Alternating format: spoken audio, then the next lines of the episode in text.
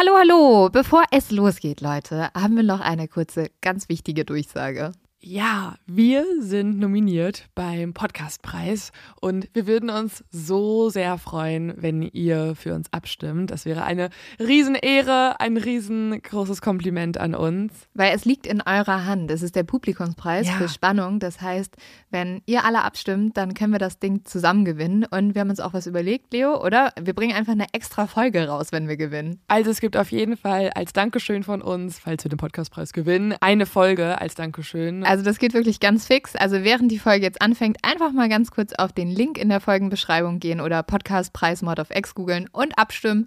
Dankeschön! Dauert nur wenige Sekunden und man muss sich auch nicht registrieren. Und jetzt geht's los mit der Folge.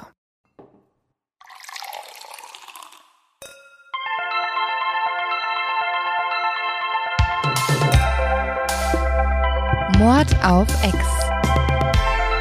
Der internationale True Crime Podcast.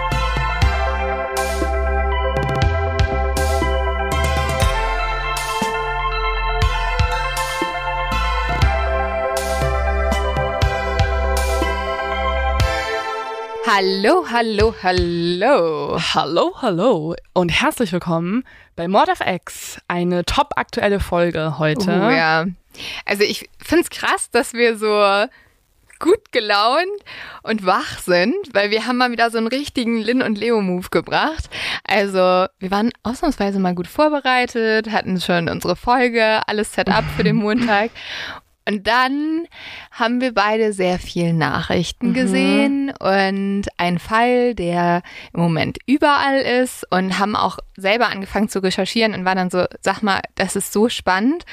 Und jetzt lesen wir schon so viel darüber, wollen wir nicht eine Folge drüber machen. Ihr habt auch ganz viele Nachrichten geschrieben. Also es wurde uns ein Instagram-Profil beziehungsweise zwei Instagram-Profile die ganze Zeit zugeschickt. Ja. Und ähm, in einem amerikanischen Podcast, Crime Junkie, den ich manchmal höre, gab es auch eine Update-Folge oder eine Breaking News-Folge. Und wir haben uns entschieden, wir machen das auch.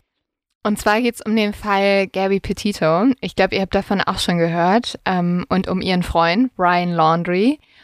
Und ja, wir haben ein paar Nachtschichten eingelegt. Es ist halt ein Fall, wo immer mal wieder Updates kamen. Deswegen war es schwierig, da irgendwie eine finale Folge rauszumachen, weil immer mal wieder dann doch irgendwas neu herausgefunden wurde, die Polizei sich neu gemeldet hat, Angehörige sich gemeldet haben. Und ich glaube, das ist jetzt sozusagen, also das, was wir euch jetzt erzählen, ist der aktuellste Stand, den es gerade gibt. Also wir nehmen jetzt am Donnerstag auf. Wenn sich jetzt aber irgendwas noch ändern sollte, dann sprechen wir euch natürlich noch alle Updates auf vom Sonntag. Das heißt, ihr werdet am Montag auf dem aktuellsten Stand sein. Also wenn ihr die Folge jetzt hört, ist das der aktuellste Genau. Stand. Also ja, jetzt. Gerade, jetzt gerade. Aber ich fand es so schwierig, kann ich jetzt schon sagen, weil das ist so ein Fall, da ist ja im Moment noch voll viel los, es sind voll viele Ermittlungen los. Und mein Detektivherz hat halt versucht, so viel rauszufinden. Und wir haben ja wirklich die ganze Woche irgendwie deren Instagram-Kanäle gestalkt, wie verrückt. Und ich wäre am liebsten, also ich habe echt kurz überlegt, buchen wir uns ein Flugticket. Ja, das sind so Fälle, da hat man das Bedürfnis, irgendwie noch was mitzumachen und rauszufinden. Ja, weil man Weil muss man- schon sagen, also was wir euch jetzt natürlich erzählen, ist einmal, was wir aus deren Social-Media-Kanälen gezogen haben und zweitens, was wir vor allem aus den amerikanischen Nachrichten haben, weil die ja noch ein bisschen schneller sind. Aber äh, Das- wir das konnten natürlich jetzt nicht den Tatort sehen oder so. Und das Aber das wäre gerade mein Gedanke. Also, wenn du da hinfliegen willst, als True Crime Podcasterin aus Deutschland, dann sind da ungefähr 300 Journalistinnen und Journalisten äh, von NBC, ABC und so weiter vor Ort. Ähm, ich glaube, das ist einer der Fälle, der gerade am meisten in den Nachrichten läuft in den USA. Und ähm, die Häuser der Angehörigen, also auf beiden Seiten, von ihr und von ihrem Freund, Verlobten, werden wir gleich noch näher drauf eingehen, die werden äh, 24-7 überwacht mit Kameras. Nee, also vor allem von Brian, also von Brian Ja, Laundry. da Bei ihrer Ja. Familie wird wahrscheinlich auch der ein oder Aber andere Paparazzi hocken. Ja, aber bei Brian ist das krasse, du kannst im Livestream dir das Haus angucken, Tag und Nacht. Das ist halt so Das Amerika, ist ne? sehr krass. Also das ist auch so ein bisschen die Frage, inwieweit sollten Medien das dürfen, ja oder nein? Es gibt gerade so eine neue Serie auf Netflix, Clickbait. Hast du die Mhm. gesehen? Nee, aber ich habe ich hab die ganze Zeit überlegt, ob ich sie gucken soll oder nicht. Lohnt es sich? Ja, die kann man schon gucken. Also Okay. es ist nicht, ähm, erfindet jetzt nicht das äh, Crime-Spektrum irgendwas Neues, aber nee, kann man schon gucken. Aber da ist es auch so, dass da vor dem Haus komplett alles voller Paparazzi ist. Und ich frage mich jedes Mal, ist das einfach so fake, Netflix-artig, aber Nein. eigentlich ist es halt einfach Nein, nein, Amerika. nein. In Amerika ist das so. Und manchmal in Deutschland auch. Aber wir müssen jetzt noch mal ganz kurz mein zu dumm zum Verbrechen machen, damit wir das nicht wieder vergessen.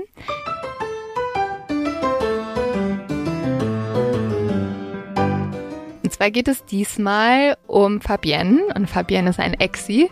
Und ein, also ich würde gern Fabienne eigentlich anstellen, weil sie ist auf jeden Fall eine kleine Detektivin mit ihrer Mama. Und ich Mit ihrer Mama. ja, ich bin sehr beeindruckt. Also ich glaube, wenn wir nochmal was Investigatives machen und Unterstützung brauchen, müssen wir Fabienne fragen. Und ihre Mama. Und ihre Mama. Denen wurde nämlich ein Fahrrad geklaut. Und jetzt haben die beiden ganz viel unternommen, um den Dieb zu fassen. Und Oh. sie haben ihn gefasst. Echt? Mhm. Wie? In dem Sinne ist es dumm von dem Dieb gewesen, dass er sich mit Fabienne angelegt hat Und ihrer Mama. und ihrer Mama. Fabienne hat nämlich zuerst die Überwachungskameras gecheckt, die die installiert hatten und hat damit den Dieb gesehen. Und dann hatten die beiden sehr viel Glück, weil sie waren im Supermarkt und Fabienne hat gemerkt, dass der Mann, der vor ihnen an der Kasse stand, sehr viel Ähnlichkeit hatte mit dem Mann, der das Fahrrad auch geklaut hat. Hm. Und das hat Fabienne dann ihrer Mama ins Ohr geflüstert und die Mutter war aber so, Moment, Moment. Wir sind gute Detektive. Wir müssen das erst checken. Wir müssen die Beweise sichern und uns äh, klar sein, ob es ist oder nicht. Ja, und in dem Sinne hat dann die Mutter diesen Mann gefragt, wie er denn heiße. Und der Mann hat sich ganz geschmeichelt gefühlt, weil er dachte, Fabiennes Mutter flirtet mit ihm. Oh Gott. und hat ihr sofort seinen Namen verraten. Dann sind sie rausgegangen und dann haben Fabienne und ihre Mutter diesen Mann mit dem Auto verfolgt, also wie so eine Verfolgungsjagd und haben damit rausgefunden, wo er wohnt. Sehr gut. Aber das reichte Fabians Mutter immer noch nicht als Beweis. Also hat sie das Foto von der Videoüberwachung auf Facebook gepostet und hat gefragt, kennt irgendjemand diesen Mann? Weiß, er, weiß jemand, wie, das, wie dieser Mann heißt? Und wenige Stunden später hat jemand geantwortet, das ist der und der. Und zwar genau der gleiche Name, wie Fabienne und ihre Mutter auch im Ah. Supermarkt gehört haben. Und damit waren sie sich sicher, dass ähm, sie den richtigen haben. Und dann ist Fabiens Vater hingefahren, hat an die Haustür geklopft und hat gesagt, er wird jetzt gerne das Fahrrad wieder haben, weil sie wissen, dass er das hat. Und dann, das finde ich ein bisschen weird, ist Fabiens Papa. Da meinte der Typ so, ja, kein Stress, habe ich in so einem dunklen Wald. Ist Fabiens? Fa Papa mit dem da hingefahren, aber da war dann auch das Fahrrad. Und hat man vielleicht die Idee gehabt, dass man auch die Polizei irgendwie noch einschalten könnte? Nee, die waren so, die waren so, wir regeln sind die Polizei. Von vorne bis hinten. Wir sind Ja. die Polizei. Wir haben Mord of X schon tausende Folgen gehört ähm, und wir wissen, wie es geht. Und sie haben es geschafft. Also sie haben das Fahrrad wiederbekommen. Und was dann Fabian auch noch am Ende geschrieben hat, übrigens war das nicht mein einziger Fahrraddiebstahl, den ich aufgedeckt habe. Also Fabienne und Mom, ihr seid offiziell ähm, beauftragt, mit uns nach Babenhausen zu fahren. Ja. Wir haben da diverse Spuren, die wir nachgehen können und ihr seid ähm, willkommen. Also- ich finde, es hat so ein bisschen Gos ähm, es hat so ein bisschen Gilmore Girl Vibes. So Ja. Gilmore Girl meets True Crime. Die Mutter und Tochter sind so auf den Spuren von irgendeinem Dieb. Aber extrem gut. Also ich bin sehr beeindruckt von dieser Familie. Also, die- und vor allem, ich bin jetzt schon ein bisschen interessiert. Fabian, schreib uns doch bitte, was du noch für Fahrraddiebstähle aufgeklärt hast. Wahrscheinlich ist sie schon so eine Legende im Dorf. Ist so, dim, dim, dim, Fabienne, Wir die machen ein Crossover mit dir. Ja. Also du bist herzlich eingeladen als, äh, als unser Interviewpartner. Ja, auf jeden Fall. Also, oder beziehungsweise vielleicht erzählst du es uns nächstes Mal einfach selber. Schick doch eine Sprachnachricht. Ja. Ähm, so viel zu Fabienne und unserem zu dumm zum Verbrechen. Jetzt geht's natürlich gleich um den Fall, aber bevor wir mit dem Fall anfangen, eine Frage an dich, die natürlich auch ein bisschen was damit zu tun hat.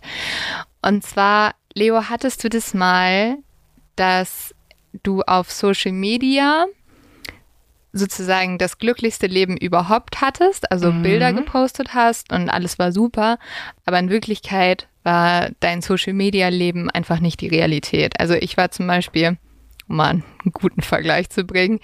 Ich äh, bin mal durch Südamerika gereist und habe jeden Tag schöne Fotos gepostet, wie ich an irgendwie einem Traumstrand bin mhm. oder den Machu Picchu besteige oder was weiß ich was. Ich hatte mir aber auf Kuba eine ganz schlimme Lebensmittelvergiftung eingefahren. Und eigentlich hast du das Badezimmer ja. erkundet. Ich habe sehr viele Badezimmer gesehen und sehr bin Toiletten von ja, innen. Ja, das war super. Also Kuba. Und ich habe dann so, so Sachen gepostet. Oh mein Gott, das ist so schön in Kolumbien. Wie du so gerade noch neben der neben der Kloschüssel das Handy halten konntest und auf Instagram was hochladen konntest. Ich hatte halt sehr viel Zeit zum Posten, weil ich die ganze Zeit im Bett lag und Bauchschmerzen hatte und wusste, ich muss in fünf Minuten wieder auf Toilette rennen. Immerhin denken die Leute in Deutschland, dass es gut ist. Ja, also ja, aber ich wollte dann auch, ich, ich fand es so traurig, dass meine drei Monate Reise hauptsächlich daraus bestanden, dass ich ähm, ja auf der Toilette war und dementsprechend ähm, wollte ich natürlich, dass es nach außen so aussieht, als hätte ich die Zeit meines Lebens. Aber das war tatsächlich so, wo auch alle Leute am Ende so waren so, oh mein Gott, es sah so toll aus und ich war so, mm, ja, ich habe jetzt irgendwie 15 Kilo abgenommen und ich kann nichts mehr essen und ja, war nicht und Toiletten sind auch nicht so schön, wo irgendwie, wo du auf Hostels bist. Mhm. Aber ja, das war bei mir so ein Moment. Hattest du auch mal sowas? Mm, ja, es ist bei mir auch nicht gerade so eine schöne Geschichte. Ähm, aber ich hatte auf jeden Fall nicht nur einen Moment, ich hatte wirklich eine ganze Zeit. Ich habe auch irgendwann Instagram gelöscht dann. Mhm. Nicht, weil ich selber so viel gepostet habe, aber ich habe einfach mich krass verglichen. Also es war so ja. mit 20 ungefähr. Ähm, da war ich auch im Ausland. Ich habe auch mega abgenommen, weil wir halt mega viel Sport gemacht, also mega viel geklettert haben und so weiter. Und ich habe so ein paar Models gefolgt, das weiß ich noch ganz genau, die waren so ultra dünn und ja. ultra hübsch. Und ich habe angefangen, das, also ich habe richtig gemerkt, wie das so richtig was mit mir gemacht hat. Ich habe die gesehen und wollte genauso sein. Und ich habe auch, ich glaube, ich, also ich habe in dem Zuge auch eine Essstörung entwickelt und es war auch nicht dann so eine lustige, so eine lustige Zeit. Aber ich habe irgendwann Instagram gelöscht und es war auf jeden Fall ein wichtiger Schritt dahin, dass man sich davon so ein bisschen befreit. Voll. Und ich finde es auch mega gut, dass es jetzt gerade so ein paar Profile gibt, so ein paar mhm. Leute, die äh, genau darüber auch berichten. Also die das auch irgendwie erzählen und die nicht nur alles happy, wunderschön darstellen, obwohl das ja auch okay ist. Ich finde es auch okay, wenn ja. man eine Ästhetik steht auf diesem Medium. Aber ich finde es auch gut, dass es die Leute gibt, die halt ein bisschen mehr aufklären. Und zum Beispiel finde ich ein Profil so geil, dieses Amerika diese amerikanische Celeste Barber, wie die ja. heißt, ja. die halt einfach immer den Vergleich macht, Reality versus äh, Instagram mit ihrem Freund, was ich so feier und ich finde das so wichtig, weil bei mir hat das wirklich Voll. einen Knacks mir gegeben. Ne? Also ich würde auch ja. nicht alles nur darauf schieben, es waren auch viele andere Faktoren, aber ähm, es war gut, das zu löschen irgendwann. Ja, das Problem ist ja vor allem, also wie du jetzt schon erzählt hast, man guckt sich andere Profile an und man hat immer das Gefühl, alle sind happy, allen geht's gut, es ist total einfach, dass die alle so dünn sind und so ja, weiter und ich glaube auch noch nicht mal, ich glaube auch ganz viele denken, also wissen, dass es bei allen nicht so mhm. ist, die denken das noch nicht mehr so aktiv. Ich habe es auch nicht gedacht. Ich wusste das natürlich dargestellt, ne? Und wenn jemand da so ein geiles Kuchenstück hat, dann hat die Person das vorher drei Minuten lang von jeder, von jedem Winkel abfotografiert, yeah. damit es cool aussieht. Aber ich glaube, und das ist auch schon bewiesen in verschiedenen Studien, egal was man sich bewusst einredet, unterbewusst nimmst du trotzdem die Sachen wieder wahr. Voll. Und ich glaube, also keine Ahnung, weißt du, bei uns Social Media gehört ja irgendwie auch ein bisschen dazu. Wir haben beide auch ein Instagram-Profil. Und also ich muss schon ehrlich sagen, ich glaube, ähm, wir versuchen da auch sehr real zu sein. Aber ich poste jetzt eher ein Bild davon, wenn ich irgendwie toll am Strand bin, als dass ich ein Bild davon poste, wo ich heulend in der Ecke sitze, weil ich irgendwie gerade nicht mehr kann oder sowas. Und es, sind ist, einfach und Sachen. Es ist ja auch menschlich, wenn du zum Beispiel aufwachst mit einem mega fetten Pickel, ne? Ja. Was halt natürlich jedem passiert. Und dann gibt's da mit einem Mini-Wisch diesen schönen Filter ja. Paris. Ja. Natürlich wählst du Paris aus Voll. und nimmst nicht Oslo, der den Filtern den Pickel noch mehr ja. verstärkt. Aber das Krasse ist halt wirklich, dass wir wir uns ja auch wirklich nur in diesen guten Momenten auch trotz allem zeigen. Ne? Also wir machen nicht nur den Filter drauf, um besser auszusehen, sondern wir filtern auch vorher schon vor, was zeigen wir nach mhm. außen und, und halt bewusst und unbewusst. Und voll. ich, und ich glaube auch, ich glaube, man kann Social Media gut nutzen und ich gucke mir jetzt auch Profile mega gerne an, mhm. die halt so schön ästhetisch sind und irgendwie geile Klamotten haben und irgendwie mega schöne Reisen und so. Aber ich glaube, du musst gesundheitlich in einer guten Lage sein, um das zu tun. Und wenn du mental gesundheitlich nicht da bist, dann ist es richtig, richtig schädlich möglich. Naja, beziehungsweise dem muss, glaube ich, einfach bewusst sein, auch das, was du auf Instagram siehst, ist nicht die Realität. Also es ist immer was, was Leute von sich also mhm. was Leute entscheiden, von sich preiszugeben. Und ich glaube, du hast, also das gibt ja Leuten dann auch so das Gefühl, so alleine zu sein, weil sie sagen, oh Gott, ich bin die einzige Person, die jetzt mit ihrem Körper kämpft, die Probleme in der Beziehung hat, die, die mit ihren Eltern nicht klarkommt. Job hat und genau. da den Auftrag und, und, und ich glaube, das muss man sich einfach immer wieder ins Bewusstsein rufen, auch wenn es irgendwie von an, außen total schön aussieht bei Leuten, ist nicht immer alles happy, happy life und und dieser Fall, über den wir heute reden, ist leider ein Beispiel, wo genau das, worüber wir gerade geredet mhm. haben, sehr zutrifft, weil es geht um zwei junge Menschen, die nach außen eine Social-Media-Präsenz hatten, wo du dachtest, oh Gott, mhm. Das ist das Traumleben, das will ich auch haben. So. Ja, also ich meine, falls ihr es noch nicht gemacht habt, die beiden sind immer noch auf Instagram aktiv, also ihre Profile kann man noch sehen. Und mir war nicht klar, wie nahbar sie eigentlich sind. Also sie haben ganz viele Stories. Sie haben Stories aus ähm, verschiedenen Bundesstaaten, wo sie reisen waren. Sie zeigen ihre Körper, ihr, die, die Umgebung und es ist einfach, also das ist auch zum Beispiel der Grund, warum sich gerade so viele Menschen für diesen Fall interessieren, der überall besprochen wird, weil es so nahbar ist, also so direkt auf deinem Handy zugänglich, das Leben der beiden. Ja, du kannst alles sehen, du kannst sehen, wie die rumgereist sind und es wirkt alles mega schön. Das führt natürlich auch dazu, dass wir ganz viel Informationen haben, die wir uns genauer angucken können. Und deswegen, liebe Exis, holt mal eure Notizblöcke raus. Wir werden heute versuchen, rauszufinden, was mit Gabby Petito passiert ist. Gabby und Brian sind zwei junge Leute und diese zwei jungen Menschen haben eine große Reise vor sich. Es soll ein Abenteuer werden, sie wollen frei sein, sie wollen die Welt entdecken und das Leben genießen. Sie haben diesen typischen Traum, den jetzt auch viele Leute gerade haben, oder vielleicht ist das auch meine Instagram-Bubble, aber gefühlt holt sich gerade jeder einen Van und fängt an, durch die Welt zu ja, reisen. So post-Corona äh, ist es, glaube ich, der Traum, in einem Van einfach in, in die Freiheit zu fahren. Ja, und so machen es auch die 22-jährige Gabby Petito und ihr 23-jähriger Verlobter Brian Laundry. Und sie sind super, super glücklich, als sie am 2. Juli dann von New York aus in Richtung Westen der USA aufbrechen. Sie sind in New York, weil Gabbys Mutter und ihr Stiefpapa da wohnen. Gabbys Eltern sind nämlich getrennt und eigentlich wohnt Gabby genauso wie ihr richtiger Vater Vater in Florida. Gabby und Brian wohnen aber bei den Eltern von Brian. Also die wohnen da in dem Haus und haben da so ein bisschen. Ah, die haben da so ein Abteil für sich. Ja, ihren eigenen Bereich. Ja.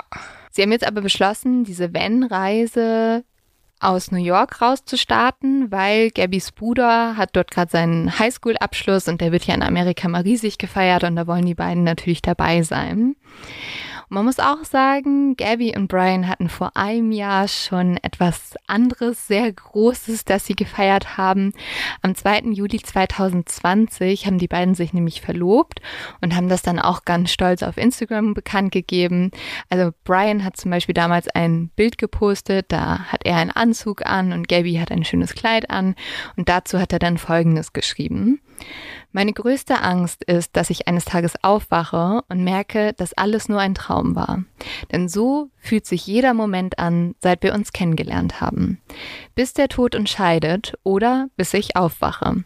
Ich bin so froh, dass deine Antwort Ja war. Ich liebe dich, Honey. Mein Gott, das ist ja so ja. gruselig, dieser Satz, bis der Tod uns scheidet. Gut, aber in dem Moment also das, das sagt man ja, ja auch auf genau, einer Hochzeit. Genau, es ist halt der typische Spruch, den du bei einer Verlobung oder bei einer Hochzeit sagst. Mhm. Aber in dem Sinne ist es halt so doppeldeutig, weil wir reden natürlich über den Fall, weil da was passiert ist, mhm. was genau in diese Richtung geht, aber nicht in dem Sinne, dass sie eine wunderschöne Ehe geführt haben und jetzt irgendwann jemand äh, im späten Jahren an, an Krankheit oder an Altersschwäche stirbt, sondern halt auf andere Art und Weise. Ja, man sieht den Satz halt heute ein bisschen anders, mhm. wahrscheinlich, als man ihn damals gesehen hat. Und falls nichts passiert wäre, fände ich ihn sehr cheesy übrigens. Ja, er ist sehr cheesy. Ich hätte es meinem Freund verboten, sowas zu schreiben. Aber die beiden sind ja eigentlich auch sehr cheesy und sie sind vor allem, was man bei Instagram sieht, unglaublich verliebt ineinander. Seit diesem Post ist jetzt ein Jahr vergangen und jetzt haben die beiden beschlossen, sie wollen nochmal eine große Amerikareise machen und sie wollen vor allem so viele Nationalparks sehen wie möglich. Also in Amerika kann man ja, ich weiß gar nicht, ich finde das ignoriert man immer so ein bisschen. Man denkt einfach immer so, ja, New York, Las Vegas, aber man kann so geil in Amerika Mhm. reisen gehen. Und Amerika hat ja auch ganz viele verschiedene Landschaften, also von Wüste bis Berge bis Meer kannst du eigentlich alles sehen. Und genau das haben die jetzt vor. Sie haben dafür einen Transporter umgebaut in einen Camper und haben den auch so drin total süß dekoriert. Also da sind Blumen drin, dann bunte Kissen, dann haben sie so Polaroid-Fotos, die sie auf dieser Reise machen, immer überall aufgehangen und da steht noch so eine alte Gitarre. Also Also ein sehr Instagrammable Van. ja, und sehr romantisch, sehr, sehr romantisch und hippie-mäßig. Mhm. Und Brian postet damals auch, neuer Van bedeutet neue Abenteuer. Festhalten wollen die beiden alles auf Social Media, was sie machen, also auf YouTube und Instagram. Und vor allem Gabby hat den großen, großen Traum, dass sie vielleicht Blogger werden, beziehungsweise so ein Influencer-Pärchen, das es sogar schafft, mit Reisen Geld zu verdienen. Sie hat auch gerade ihren Job aufgegeben und sie will das einfach mal ausprobieren und hofft halt wirklich, dass sie dadurch sogar ein Business starten kann. Und jetzt geht die Reise los und zumindest auf Instagram scheint es, als hätten Gabby und Brian die Reise, von der wir alle träumen. Sie fahren durch dunkle Tannenwälder, durch beeindruckende Nationalparks, bestaunen in einem Riesenrad den Sonnenuntergang, küssen sich vor beeindruckenden Bergen, essen Sushi gemeinsam am Meer und Also- sind überglücklich. Sie haben also eigentlich jedes Instagram-Motiv, was es von solchen Van-Reisen gibt, Ja. eigentlich auch auf ihrem Kanal verkörpert. Voll, Also, also, alles. Diese ja. Mhm. Yoga-Posen, in irgendwelchen Klippen stehen und sich festhalten. Sie machen so Granola, Oatmeal in so einer schönen Schale. Alles da. Alles da.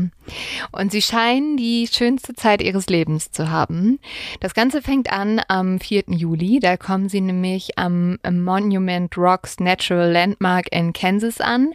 Und sie machen vor diesen Kreideformationen, die es dort gibt, Fotos und übernachten die ersten Tage im Camper. Das Ganze filmen sie, laden sie bei Instagram hoch und später werden sie es auch bei YouTube hochladen. Jetzt von Kansas geht es weiter nach Colorado.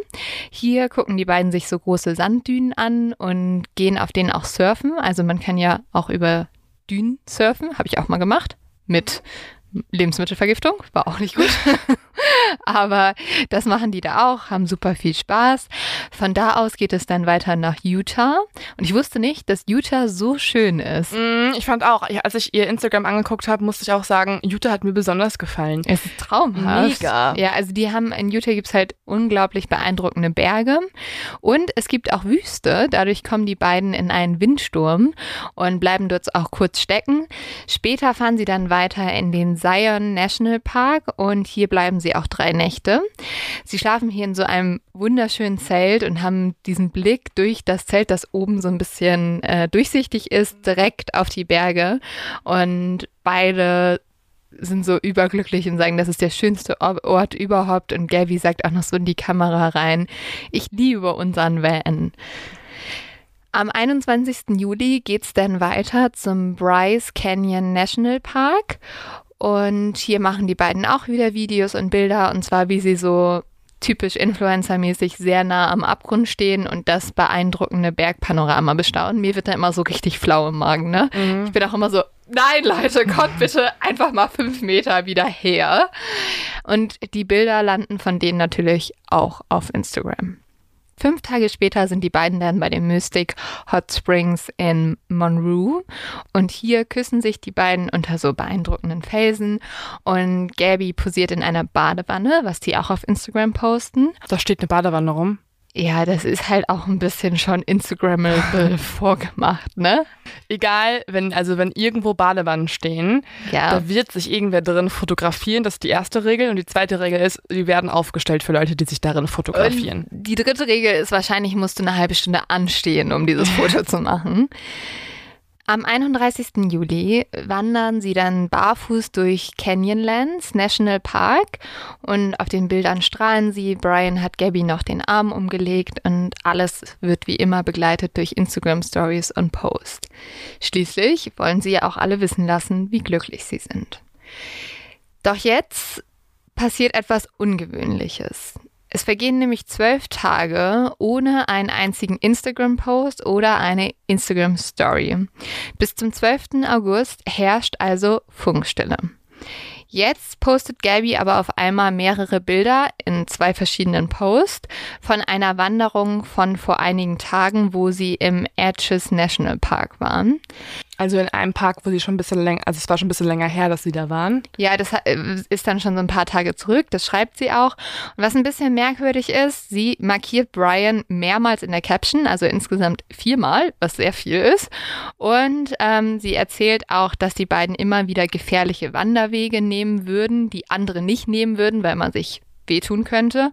Und erwähnt auch immer wieder, dass sie von vielen Leuten an diesem Tag gesehen wurden. Sie endet den zweiten Post dann mit folgenden Sätzen. Climbing is dangerous. Do not try this at home. Also Klettern mhm. ist gefährlich und probiert es auf gar keinen Fall zu Hause aus.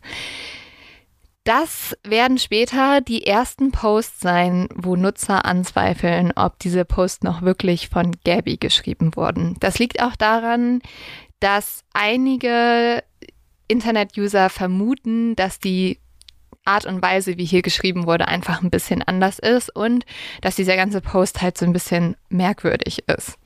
Und mit Nutzer meinen wir übrigens die tiefen, dunklen, düsteren Reddit-Foren, wo Leute wild diskutieren und alles analysieren. Ja, genau, da kommen wir später nochmal drauf zu sprechen, aber vielleicht ganz spannend, dass hier jetzt schon am 12. August schon angezweifelt wird, ob Gabby noch selbst ihren Instagram-Account verwaltet. Und ich glaube, jetzt wird es Zeit, dass wir mit dieser Idylle des glücklichen Paares von Gabby und Brian, die wir halt nur so auf Instagram kennen, mal ein bisschen brechen und uns die Realität ansehen. Die wirkliche Welt ist nämlich leider ein bisschen anders als die Welt, die wir auf Social Media zu sehen bekommen.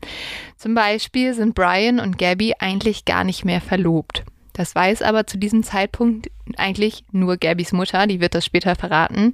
Die beiden haben nämlich beschlossen, erstmal wieder nur Freund und Freundin zu sein. Mhm. Das liegt daran, dass sie sich öfter streiten und auch auf der Reise erzählt Gabby ihrer Mutter mehrmals am Telefon, dass es viele Spannungen zwischen den beiden gebe. Und Gabby erwähnt auch einmal, dass sie sich nicht mehr sicher sei, ob die Beziehung noch funktioniere. Und dass sie jetzt nicht mehr verlobt sind, geht dann auch wahrscheinlich eher von ihr aus, oder?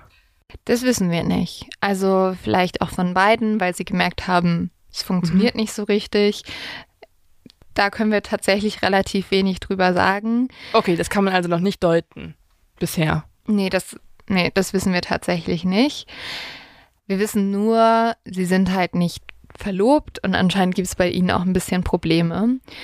Das bestätigt sich dann auch, als am 12. August ein Notruf bei der Polizei in Utah eingeht. Und ich würde euch den jetzt einfach mal abspielen. Hi, can you hear me, sir? Yeah, I can hear you.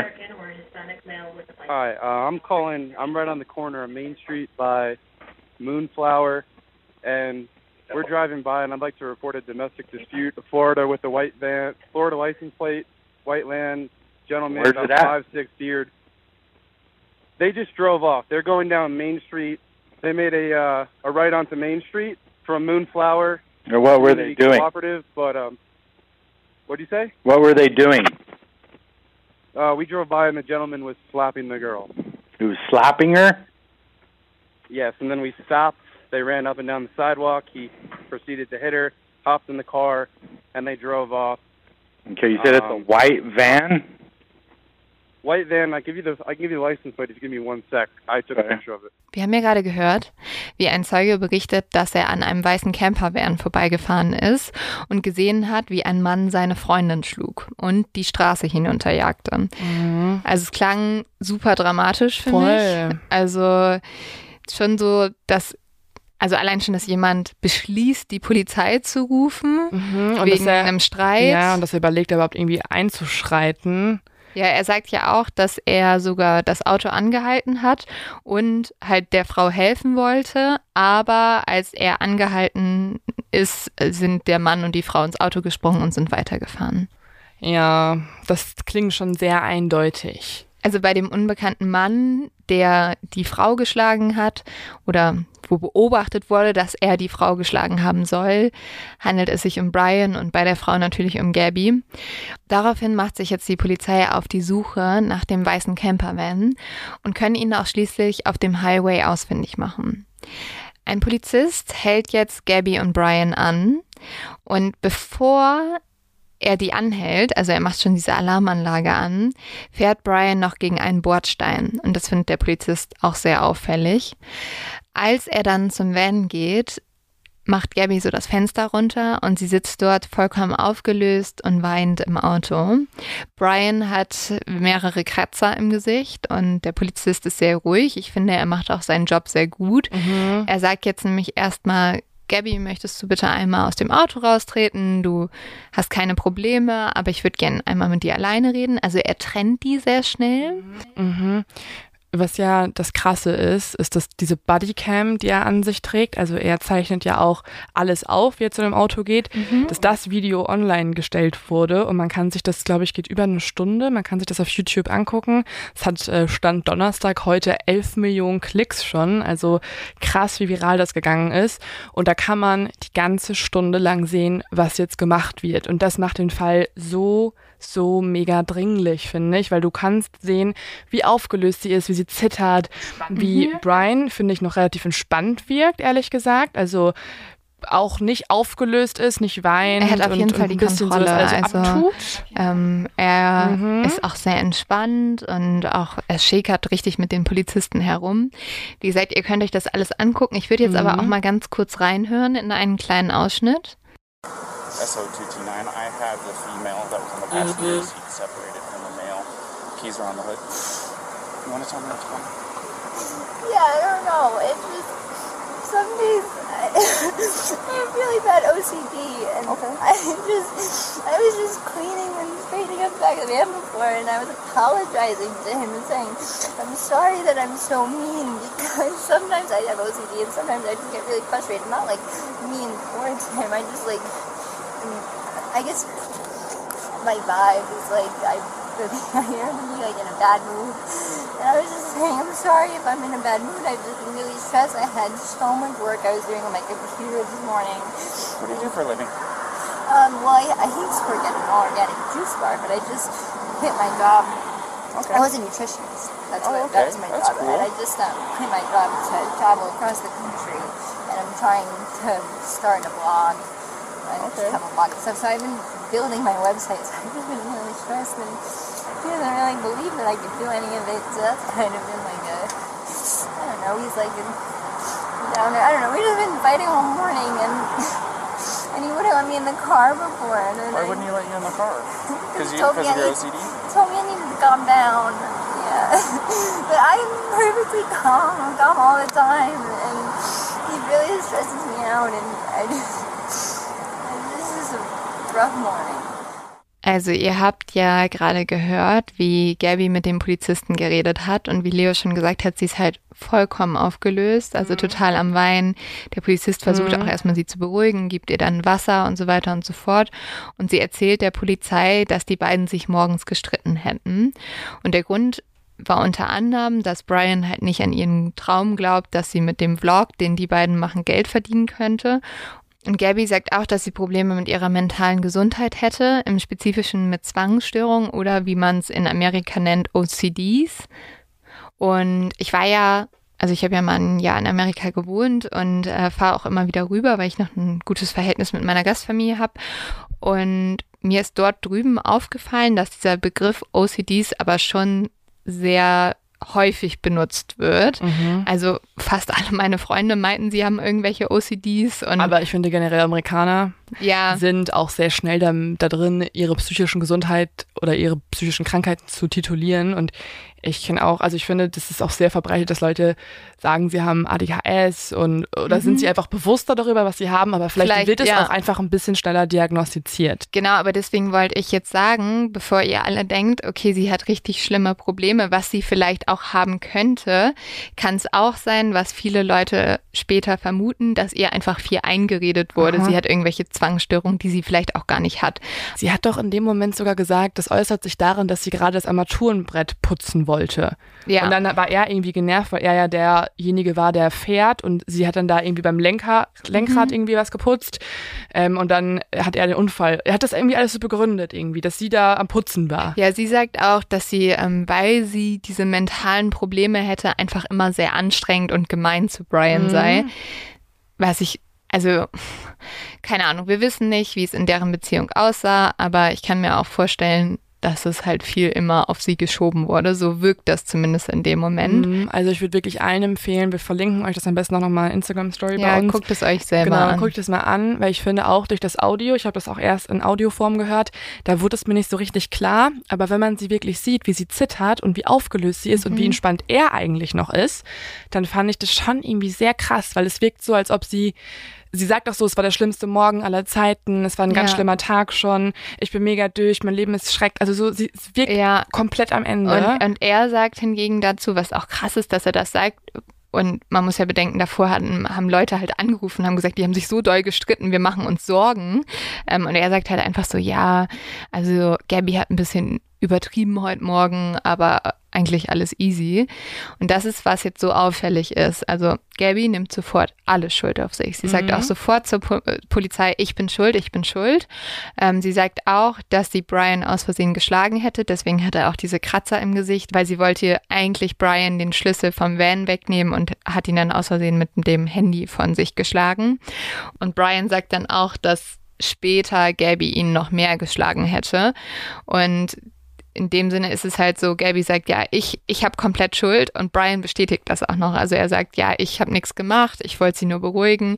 Gabby war diejenige, die mich angegriffen hat und ich habe sie nur sozusagen angefasst. Er sagt, er hat sie einmal geschubst und Gabby erzählt auch, dass er sie einmal so am Gesicht gepackt hat und beide sagen, dass er das nur gemacht hat, um sie zu beruhigen. Ja, das ist eine ganz interessante Szene, weil da geht der Polizist, nachdem er die beiden getrennt hat und mit Brian gesprochen hat und Brian ja wirklich, was du gerade gesagt hast, einfach alle Schuld von sich weist und sagt, es ist gar nichts passiert, mini kleiner Streit und sie war die aggressive. Danach geht der Polizist nochmal zu Gabby hin.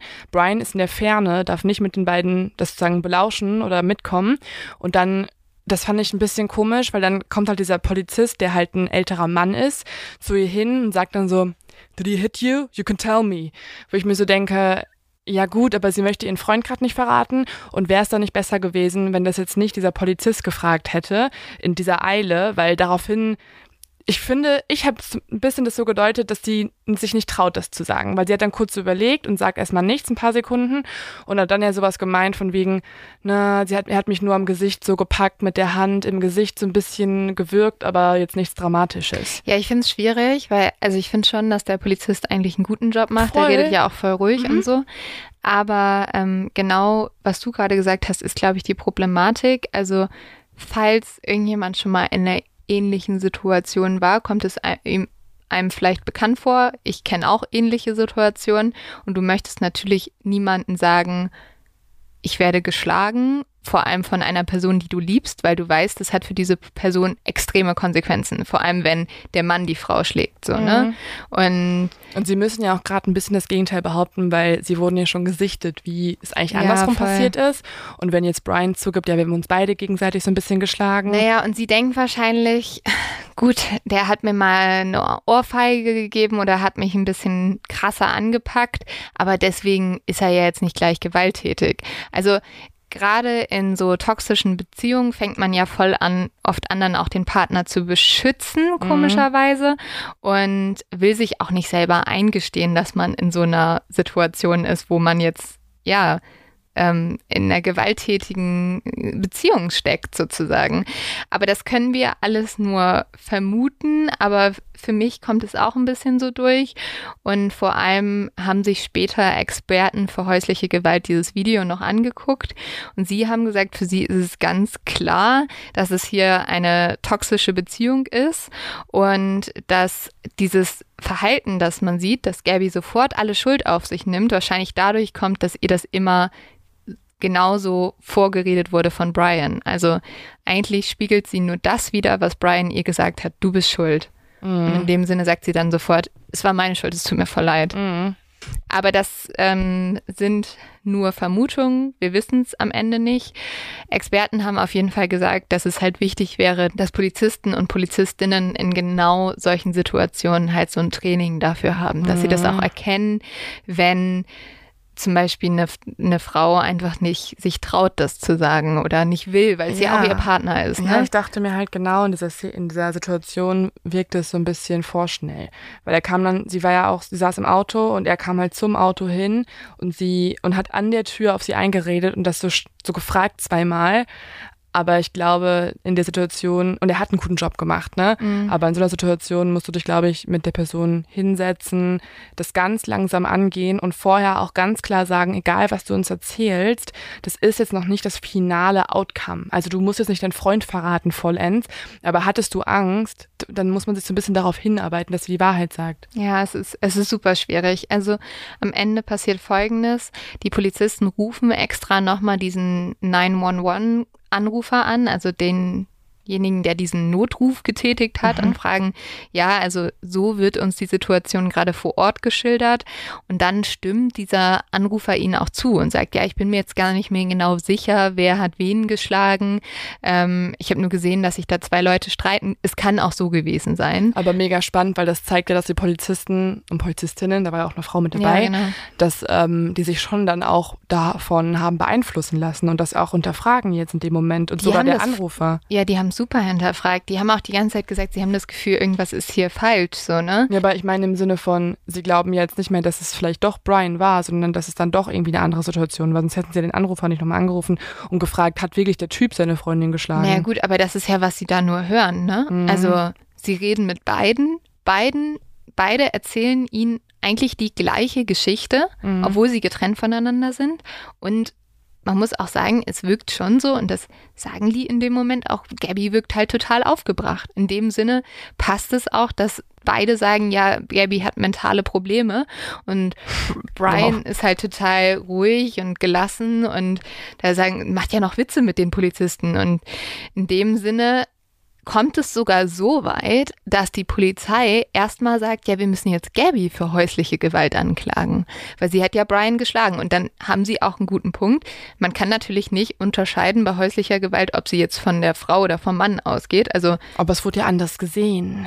Ja, aber der also der Zeuge nimmt das ja zurück. Mhm. Der sagt ja, ich, ich weiß es nicht mehr. Boah, ich finde es so tricky. Ich finde zum Beispiel auch diese Kratzspuren, die er hat. Mhm das können ja genauso gut auch Abwehrkratzspuren sein. Also sie wollte sich dann vielleicht irgendwie verteidigen oder irgendwas halt abhalten. Es kann ja genauso gut bedeuten, dass sie ihn nicht einfach aus dem, aus dem Nichts gekratzt hat, sondern sich halt wehren musste. Voll, aber also am Ende muss man auch sagen, das sind ja alles Vermutungen, die wir gerade haben. Mhm. Wir wissen es auch nicht. Ja. Also es kann auch so passiert sein, wie die mhm. beiden das gesagt haben. Das ist ja das Schwierige. Und am Ende kann die Polizei auch nur davon ausgehen, was denen in dem Moment erzählt wird. Das Einzige, was ich ein bisschen schwierig finde, sie entscheiden sich dann dafür, nämlich Gabby nicht zu verhaften, was sie eigentlich tun müssten. Mhm. Und in dem Moment ähm, hätten sie halt diese Anzeige, die sie bearbeiten müssen, sondern sie sagen, ja, Gabby wollte ja Brian nicht verletzen und deswegen trennen wir sie nur für eine Nacht. Aber wir machen jetzt keine Anzeige. Und vielleicht wäre es sogar besser gewesen, wenn sie diese Anzeige gehabt hätten, weil dann hätte man nochmal genauer in den Fall reingeguckt, weißt du? Mhm. Ähm, aber sie sagen, ja, es geht ja keine Gefahr von Gabby aus und sie wollte Brian auch nicht verletzen. In dem Sinne ähm, trennen sie sie für eine Nacht und Gabby geht, also fährt dann mit dem Van weiter und Brian wird in ein Hotel gebracht. Ihr hattet jetzt einen Streit, wir geben euch eine Nacht auseinander und danach habt ihr wieder euren super Urlaub. Also irgendwie wirkt das super inkonsequent. Hey, ja, aber ich finde es schon krass, also dass die Polizei da so krass eingreift. Also ja, aber was ist das denn für ein Eingriff? Ich finde den mega strange. Hey, wir finanzieren die hier ein Hotelzimmer. Naja, also sie zwingen sie, sie finanzieren das auch nicht, sie zwingen sie halt dazu, ihr müsst jetzt ja, 24 Stunden voneinander getrennt sein. Aber die sind ja keine Paartherapeuten. Aber ich glaube, das ist halt, um die Situation zu entschleunigen. Weil stell dir vor, du streitest dich gerade super doll mit deinem Partner. Das klingt trotzdem so strange. Also entweder ist es halt ein äh, körperliches, ein, ein, ein körperlicher ja. Angriff und halt ein Vergehen, Verbrechen, oder ist es nicht aber einfach anzuordnen, ihr habt jetzt 24 Stunden äh, Zeit ohne einander und danach muss Gabby ja nochmal zum Hotel mit dem Van fahren und ihn wieder ja. einsammeln und sagen, yo Brian, sorry, dass du jetzt halt ja. eine, Woche, eine Nacht da weg sein musstest. Es ist einfach komisch. Ja, es ist komisch. Also später wird das Polizeiprotokoll folgendes sagen. Beide gaben an, an Beide gaben an, einander zu lieben und keine Anzeige erstatten zu wollen. Übereinstimmend sagen beide, dass Gabby unter ernsten Angststörungen leide. Mhm. Und das Krasse ist, dass tatsächlich später eine Polizistin erzählt, dass sie an diesem Tag schon erkannt hätte, dass irgendwas in der Beziehung zwischen Gabby und Brian falsch war. Und deswegen ist sie zu Gabby gegangen. Also sie hat Gabby sowieso betreut an dem Tag und hat ihr das auch gesagt. Also sie hat zu Gabby gesagt, sie sieht Anzeichen einer toxischen Beziehung. Sie war selber mal in so einer toxischen Beziehung und sie würde Gabby sehr raten, nochmal darüber nachzudenken, ob sie wirklich in so einer Beziehung sein möchte. Und sie fragt Gabby auch, ob sie wirklich glücklich mit Brian sei und sagt ihr, dass das jetzt die Chance ist, einen neuen Weg einzuschlagen und ihr Leben zu ändern. Mhm, krass. Ob Gabby sich das wirklich zu Herzen genommen hat, wissen wir nicht. Ehrlich gesagt wissen wir gar nicht, was jetzt nach diesem Vorfall richtig passiert. Wir haben nur noch so ein paar einzelne Bausteine, an denen wir uns langhangeln können. Aber ab jetzt wird es so ein bisschen blurry, sagen wir Mhm. mal. Wir haben jetzt die Instagram-Posts. Nicht nur Instagram. Am 19. August wird jetzt das erste Mal ein YouTube-Video veröffentlicht. Und zwar ist es acht Minuten lang. Es hat den Titel Nomadic Static und wird auf YouTube gepostet. Der Account wurde mit Gabys E-Mail-Adresse erstellt. Also man kann davon ausgehen, dass sie das gepostet hat oder dass zumindest ihre E-Mail verwendet wurde.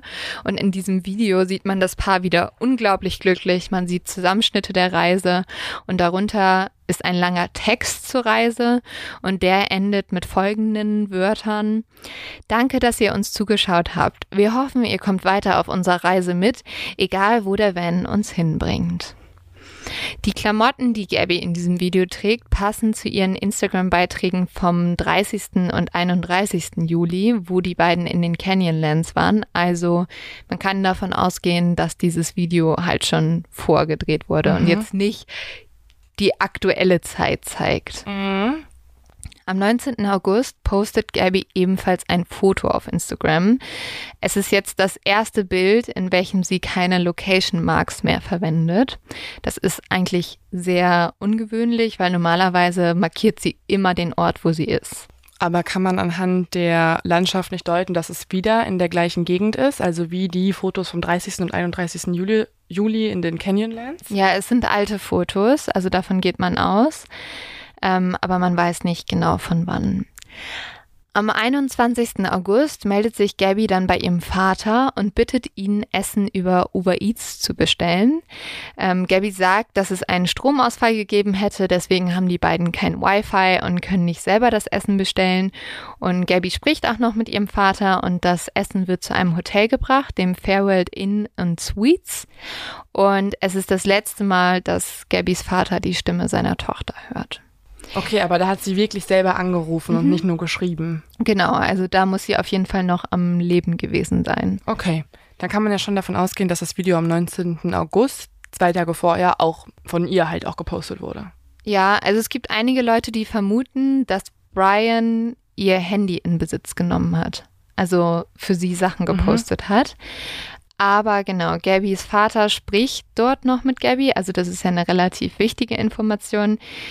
Einige finden es halt ein bisschen komisch, dass sie Gabys Vater Essen bestellen lassen und vermuten dann, dass die beiden kein Geld mehr hatten und deswegen sozusagen den Vater darum gebeten hatten, Mhm. Essen zu bestellen. Am 24. August ruft Gabby das letzte Mal ihre Mutter an. Und eigentlich ist es so, dass die beiden mindestens dreimal die Woche miteinander telefonieren. Gabby erzählt jetzt ihrer Mutter, dass sie und Brian auf dem Weg zum Yellowstone sind. Und sie sagt ja auch in diesem Telefonat, dass sie sich nicht mehr ganz sicher ist, wo die Beziehung mit Brian gerade hinführt. An diesem Tag wird Gabby das letzte Mal gesehen. Es wird beobachtet, wie sie aus einem Hotel in Salt Lake City in Utah auscheckt und sie hat Wäsche dabei.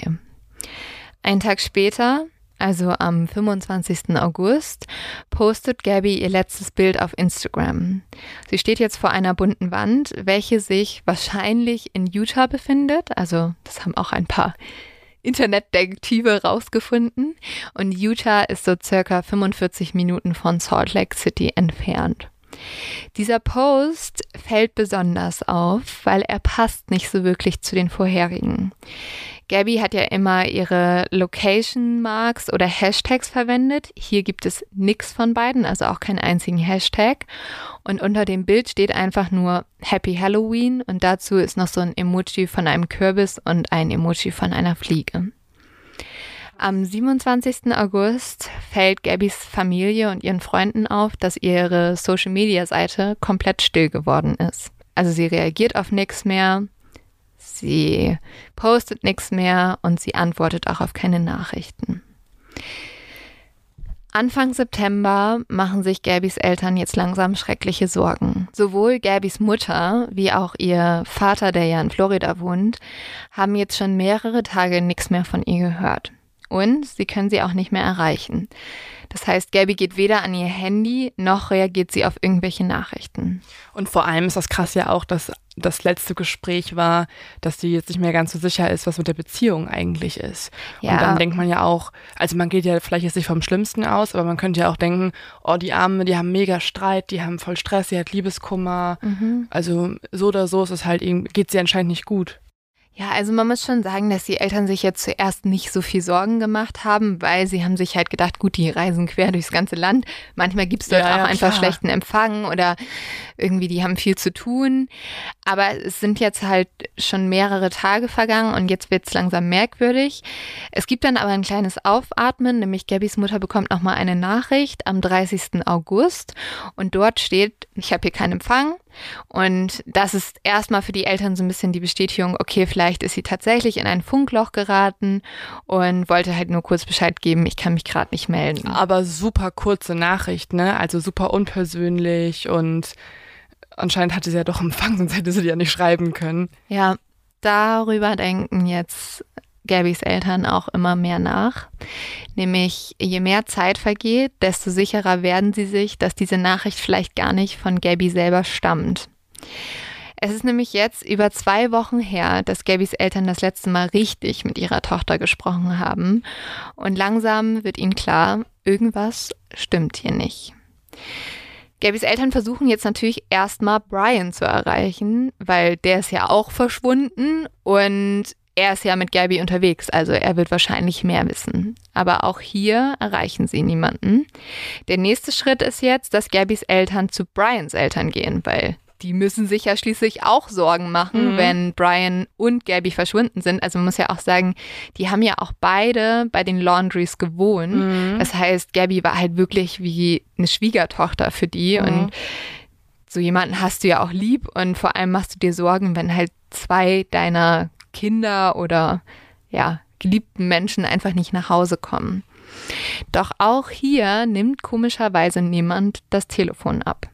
Am 10. September ruft Gabbys Mutter dann mehrmals bei Brians Eltern an und schreibt auch immer wieder Nachrichten. Doch niemand antwortet.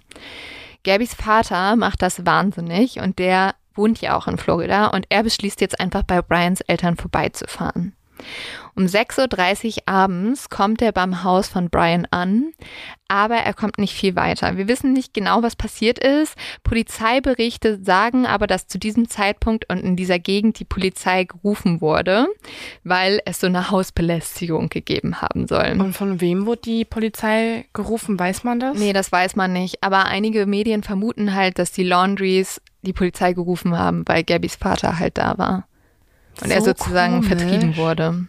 So merkwürdig. Aufgrund dessen beschließen auch Gabbys Eltern am 11. September ihre Tochter vermisst zu melden. Und auch nur ihre Tochter, weil sie haben ja anscheinend keinen Kontakt zu den Laundries, die wollen irgendwie nicht mit ihnen reden, was einfach super merkwürdig ist. Mhm.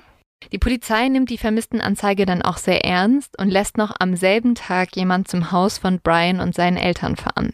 Sie wollen jetzt schauen, sind Brians Eltern da einmal und vielleicht wissen die ja auch mehr. Also vielleicht hat Brian sich ja bei seinen Eltern gemeldet oder angerufen und hat halt gesagt, ja, alles gar kein Stress, ich und Gabby stecken gerade irgendwo fest. Mhm. Als die Polizei dann aber ankommt, ist alles sehr, sehr anders, als sie gedacht hätten. Brian ist nämlich zu Hause. Das ist so verrückt. Ja. Er ist schon vor einer Woche zurückgekehrt.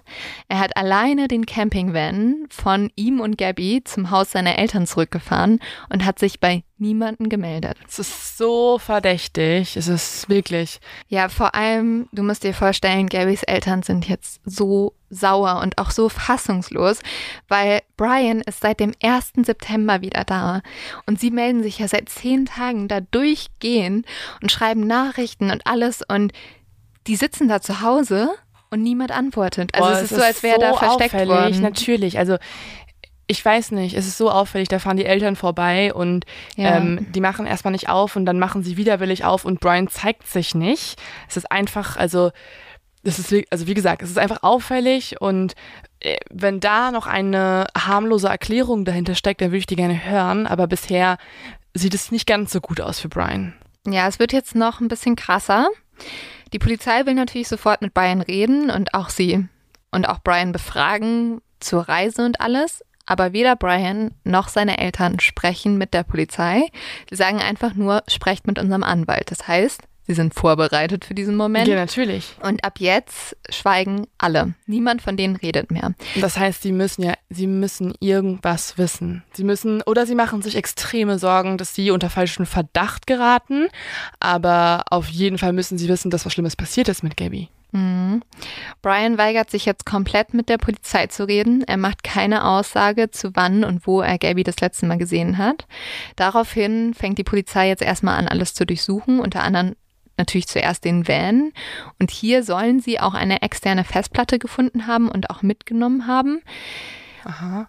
Man weiß aber bis heute noch nicht, ob sie darauf was gefunden haben. Und jetzt geht der Fall auch richtig an die Öffentlichkeit und ist bald in ganz Amerika und, wie wir gerade sehen, weltweit im Gespräch. Mhm. Währenddessen flehen Gabbys Eltern die ganze Zeit Brian und seine Eltern an zu reden. Doch obwohl Brian ja anscheinend so verliebt in Gabby war und sogar verlobt mit diesem Mädchen, kommt nix. Man muss sich halt echt vorstellen, Gabby hat bei dieser Familie gelebt Mhm. und Gabbys Eltern sind einfach so schockiert darüber, dass Brian wahrscheinlich wichtige Informationen dazu hat, wo Gabby ist, Mhm. aber nichts sagt. Das ist halt auch ein Grund, warum der Fall dann so schnell medial groß geworden ist, weil Gabbys Eltern natürlich auch die Öffentlichkeit auffordern, ihnen zu helfen. Ja. Also wenn irgendwer Gabi gesehen hat, soll er sich natürlich melden bei der Polizei oder bei ihnen. Und gleichzeitig fordern sie auch ja öffentlich Brian jetzt auf, dass er sich, ähm, dass er sich halt der Polizei gegenüber öffnen soll. Und man sieht zum Beispiel auch auf Instagram unter Brians Fotos, ich glaube, da waren jetzt mittlerweile 100.000 Kommentare drunter, wo steht, sag uns, wo Gabi ist. Ja. Und dass er nicht redet, wirft natürlich eine ganz große Frage auf, nämlich warum sollte Brian nicht sagen, wann er Gabby das letzte Mal gesehen hat, wenn er nicht was zu verbergen hat. Und dieses Schweigen macht ihn super verdächtig.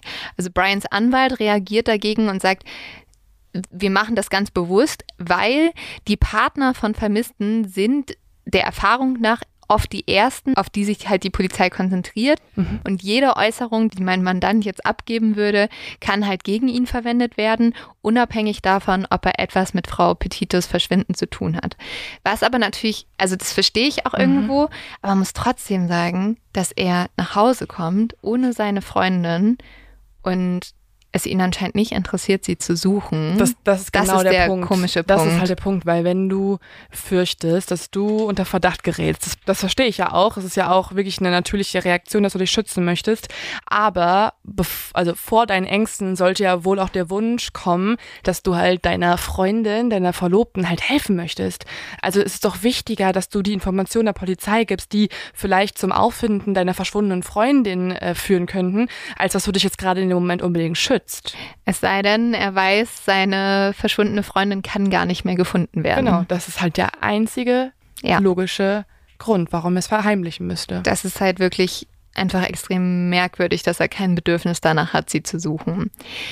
Das denkt sich die Polizei natürlich auch und deswegen erklärt sie Brian am 15. September als Person of Interest. Das machen sie einfach, um den Druck auf ihn zu erhöhen, dass er aussagen soll. Das heißt aber auch immer noch nicht, dass er ein Verdächtiger ist. Das heißt nur, sie interessieren sich an ihm, aber er ist jetzt noch nicht irgendwie der Hauptverdächtige oder so. Zumindest nicht offiziell. Hm. So, Instagram ja. sieht es anders. Doch auch jetzt kommt alles mal wieder ganz anders als gedacht. Am 17. September meldet nämlich Brians Familie ihn als vermisst. Sie sagen jetzt, dass sie ihren Sohn angeblich schon seit drei Tagen nicht mehr gesehen haben. Das ist halt auch so merkwürdig. Also warum wartest du drei Tage, um deinen Sohn als vermisst zu melden? Um ihm Vorsprung zu geben. Ja. Das ist tatsächlich, was ähm, zumindest das ganze Internet sagt, dass sie glauben, ähm, Brians Eltern haben ihm sozusagen einen ja, Head Start gegeben, damit er drei Tage hat, der Polizei im, voraus zu sein, irgendwie sich in Sicherheit zu bringen. Wenn er, ja, wenn er einen Tag verschwunden ist, würde ich auch die Polizei noch nicht rufen. Dann würde ich denken, er macht einen langen Spaziergang, weil er den Kopf freikriegen muss. Aber über Nacht? Zumindest, genau, wenn er über Nacht nicht wiederkommt, dann kann man sich langsam schon mal Gedanken machen. Ähm, Gerade wenn die Polizei eigentlich nur darauf wartet, dass man sich äußert. Es ist so sauverdächtig. Also er tut wirklich nichts, um sich irgendwie hier aus der, aus der Falle zu, zu kriegen, Vor allem- außer halt abhauen. Vor allem zwei Tage nachdem er Person of Interest benannt wurde. Mhm. Ne? Die Polizei fängt jetzt auch sofort an, das 24.000 Anker Naturschutzgebiet in Colton, Florida zu durchkämmen.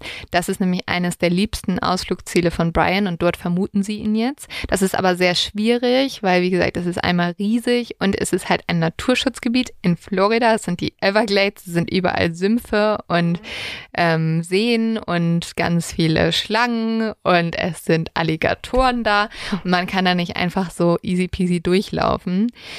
Gabys Familie ist sich währenddessen sicher, dass Brian nicht vermisst wird, sondern sich versteckt hält.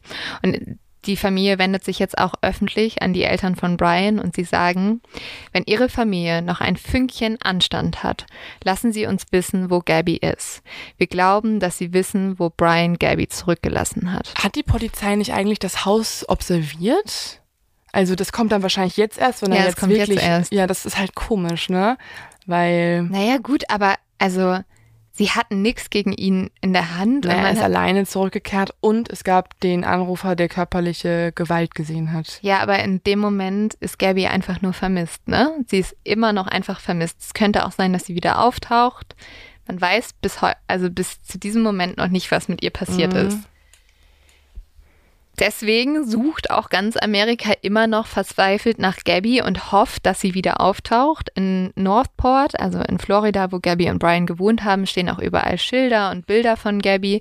An den Zäunen hängen zum Beispiel überall grüne Bänder, weil grün ist Gabbys Lieblingsfarbe und die Leute hoffen einfach, sie kommt wieder und freut sich, dass alle Leute sozusagen an sie denken.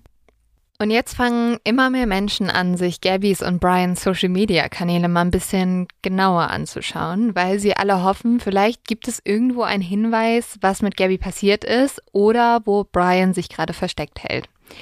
Die Leute rasten wirklich komplett aus. Also egal, ob auf Instagram, TikTok oder Reddit, sie überschlagen sich mit Theorien, sie analysieren jedes kleine Detail und natürlich, wie wahrscheinlich ihr gerade auch denkt, halten vor allem viele Brian auch für sehr verdächtigt.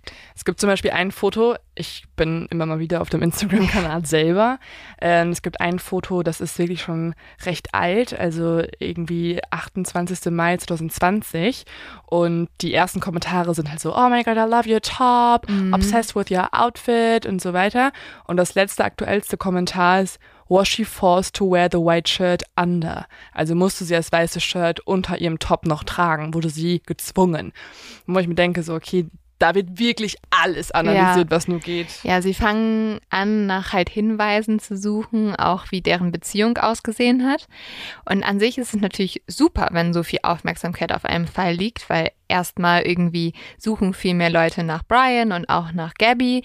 Und manchmal schaffen es ja auch Internet-Communities tatsächlich, den Täter zu finden. Also wie zum Beispiel bei Don't Fuck with Cats. Aber, und das finde ich in dem Moment jetzt gerade einmal ganz wichtig zu sagen, es kann im Internet auch schnell zu Vorverurteilungen kommen und zu falschen Mhm. Beschuldigungen. Und ja, ähm, wir halten Brian auch für sehr verdächtig, aber man muss trotzdem noch sagen, er ist jetzt nicht offiziell verurteilt und äh, die Polizei hat ihn noch nicht mal befragt. Deswegen muss man dort ein bisschen aufpassen, was nämlich passieren kann, wenn das Internet sich so mit ähm, Beschuldigungen überschlägt hat man zum Beispiel gesehen beim Attentat auf den Boston Marathon. Dort hat sich auch danach so eine Internet-Community gebildet und die haben auch einen Mann immer wieder beschuldigt. Dieser Mann war unschuldig, wurde aber wenige Tage später tot aufgefunden. Da hat am Ende wirklich so eine Vorverurteilung halt zum Tod von jemandem geführt und das ist halt nie gut. Das heißt, man muss immer vorsichtig sein und darf nicht zu schnelle Urteile treffen. Trotzdem gibt es ja in diesem Fall super viele Hinweise und die würde ich mir jetzt zumindest einmal anschauen mit dem Gedanken im Hinterkopf, dass man damit halt immer noch so ein bisschen vorsichtig sein muss. Wir gehen das Ganze jetzt mal Stück für Stück durch und fangen an bei Spotify. Weil das ist ja das Absurde, also das wäre bei mir genauso. Wenn ich jetzt vermisst gehen würde, dann könnte man auch überall noch meine Sachen angucken. Also ich habe auch einen Spotify-Account, ich habe äh, Instagram, ich habe alles. Man kann halt dadurch die letzten Schritte der Person irgendwie noch verfolgen. Das ist ja im digitalen Zeitalter halt gehört mhm. das irgendwie dazu. Und Gabby und Brian hatten beziehungsweise haben immer noch eine gemeinsame Spotify-Playlist, welche sich Mountain Tops nennt. Am 1. September werden zu dieser Playlist noch vier Songs hinzugefügt. Wir erinnern uns, an diesem Tag ist Brian mit seinem und Gabbys Van alleine zurück zu seinen Eltern gefahren. Das heißt, wir können jetzt davon ausgehen, dass Brian diese Songs gehört hat, als er auf dem Rückweg nach Hause war, alleine. Und unter diesen Umständen sind die Songs etwas gruselig. Unter anderem wird zu dieser Playlist ein Song hinzugefügt, der sich Woman nennt und von Matt Berry ist. Und ich lese euch jetzt mal einen Ausschnitt aus dem Song vor. Your woman is your angel, is your left side, is your whole life, easily the most beautiful thing in the world. She will soothe you, she will accuse you, she will confuse you, she will lose you, but always be the best friend you have in the world. Also man spricht über eine Frau, die man eigentlich liebt, die man aber ähm, verliert, weil sie einen beschuldigt und einen verwirrt hat, aber sie wird trotzdem immer der beste Freund von einem bleiben. Und das hat Brian halt gehört, als er alleine nach Hause gefahren ist. Am gleichen Tag werden dann noch drei andere Songs hinzugefügt. Die sind alle ebenfalls von Matt Berry. Und unter anderem gibt es einen Song, der heißt The Badger's Wake. Und äh, der spricht darüber, wie ein Dachs unter der Erde sich zerlegt, weil er gestorben ist. Mhm. Das ist auch ein bisschen, bisschen merkwürdig. Brian erstellt Anfang September auch eine neue Playlist, die heißt Self-Consumption und ähm, nennt sich also Eigenverbrauch. Und viele dieser Songs drehen sich um Liebeskummer oder den Tod.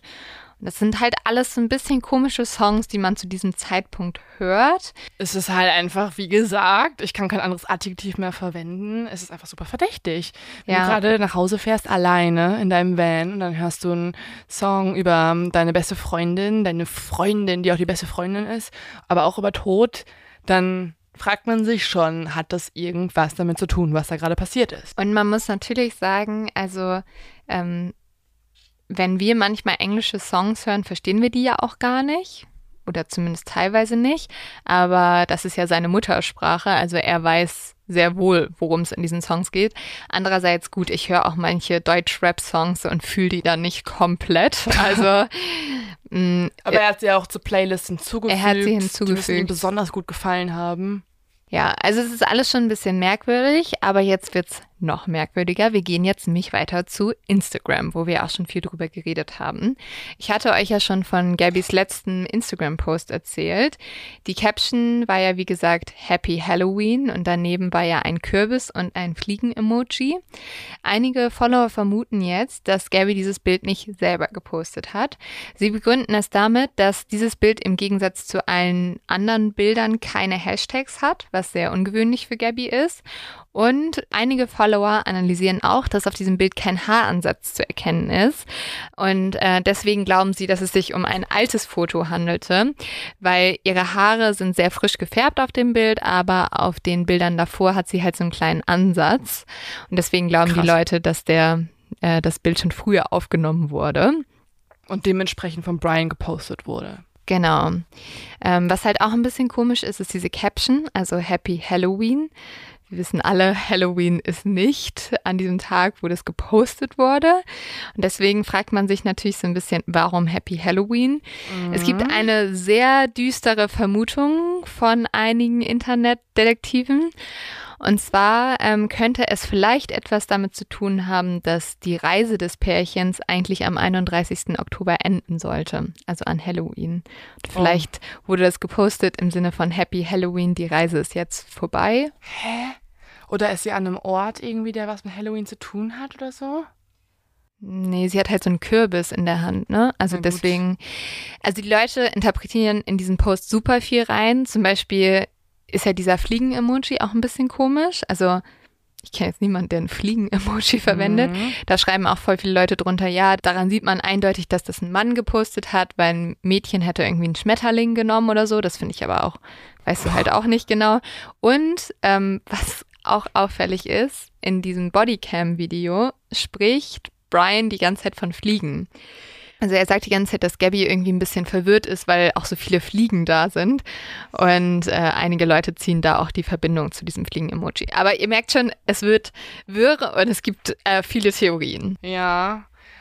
Einige Nutzer vermuten sogar, dass die letzten drei Instagram-Fotos alle von Brian gepostet wurden und dass er sozusagen ab dem 12. August für Gabby das Instagram-Profil übernommen hat. Krass.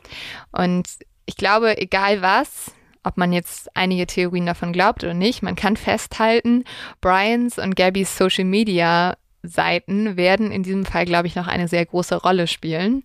Und ich musste sehr schmunzeln, als ich Brians Instagram-Account durchgegangen bin und immer mir die Kommentare durchgeschaut habe, weil ein Kommentar finde ich sehr passend. Da hat nämlich ein Typ geschrieben, see you on a Netflix documentary soon, guy. Mhm.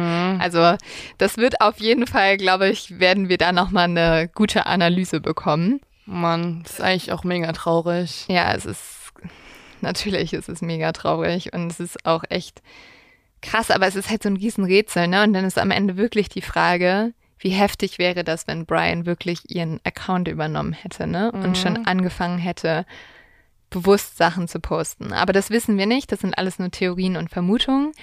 Über Social Media melden sich aber auch ein paar Leute, die wirklich stichhaltige Hinweise haben. Unter anderem die Bloggerin Jen. Jen veröffentlicht am 19. September ein Video, in dem man den Van von Gabby sieht, wie er im Teton National Park in Wyoming steht. Man erkennt auf diesem Video, dass der Van neben der Straße parkt. Außerdem sieht man auch, wie Gabbys Hut im Fenster liegt. Oh. Und diesen Hut hatte sie auch auf sehr vielen ihrer Bilder immer wieder an. Aufgenommen wurde dieses Video von Jen am 27. August. Die beiden, also Jen und ihr Freund, kommen ebenfalls aus Florida und haben sich total gefreut, jemand aus der gleichen Gegend zu sehen und sind deswegen auch ausgestiegen und haben da geklopft, aber der Van war abgeschlossen und sah auch sehr unbewohnt aus. Krass. Aber dann weiß man ja schon mal, wo wenigstens der Van sich aufgehalten hat mhm. am 27. August. Ja, genau. Das ist jetzt auf jeden Fall sehr spannend für die Timeline. Es meldet sich nämlich noch eine andere Bloggerin, die sagt ebenfalls, dass sie den Van gesehen hat. Sie hat damals das Bodycam-Video gesehen und kann es gar nicht glauben, als sie das sieht, weil sie auch sagt, oh Gott, ich kenne diesen Van und ich kenne diesen Strohhut im Fenster.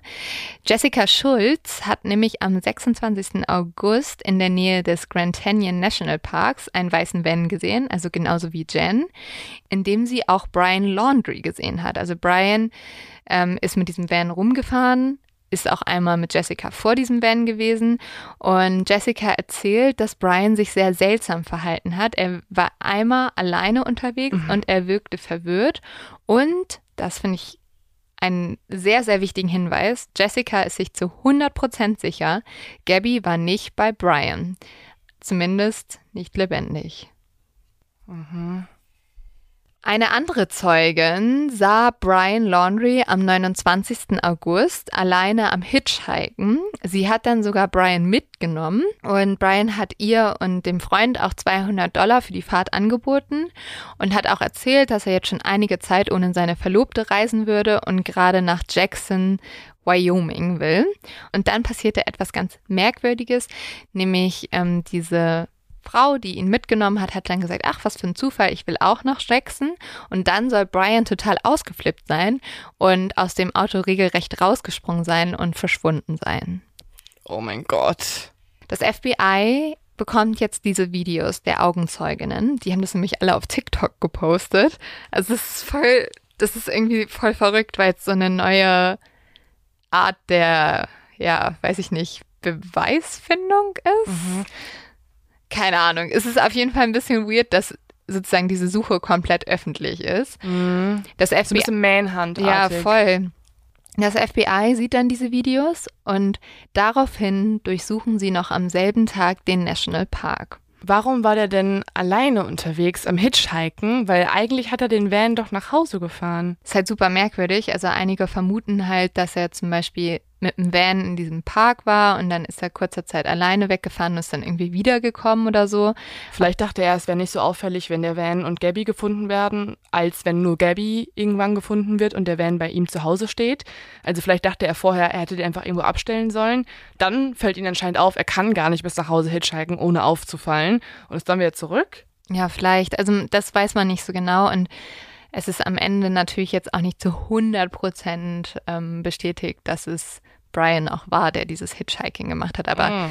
ähm, es spricht schon sehr viel dafür. Auf jeden Fall auch diese Beschreibung, dass er mit seiner Verlobten gereist ist und so. Ja, genau. Und ich meine, wenn du mit jemandem auch wirklich lang, also dem Auto dann länger fährst, dann merkst du dir sein Gesicht und so. Es war Voll. nicht nur am Straßenrand, es war wirklich eine Fahrt zusammen. Auf jeden Fall sucht ja das FBI jetzt erstmal diesen Nationalpark ab, wo auch dieser Van gestanden hat. Und Jessica Schulz, also die eine Augenzeugin, konnte dem FBI auch einen sehr genauen Radius nennen, wo sie genau suchen müssen.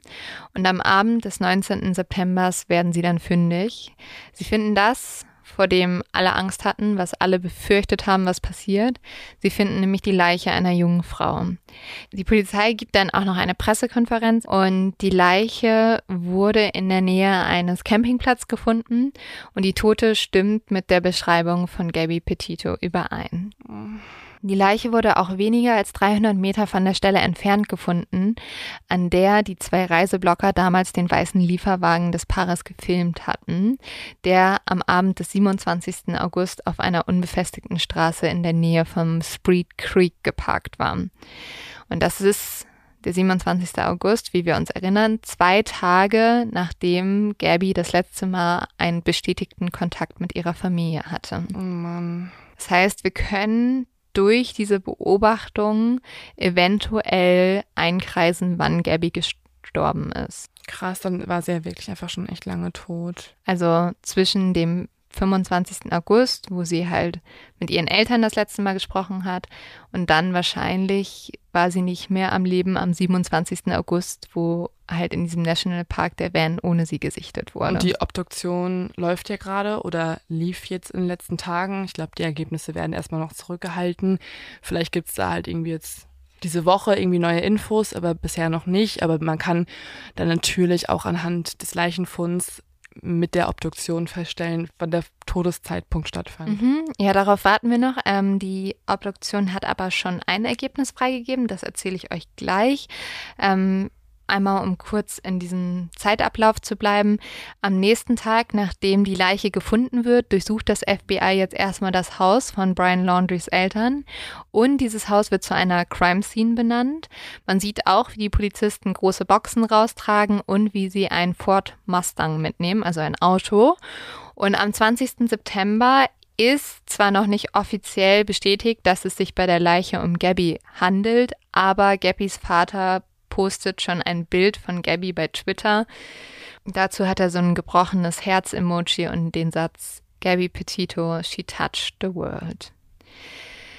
Am Mittwoch, dem 22. September, also jetzt vor wenigen Tagen, kam dann die endgültige Gewissheit.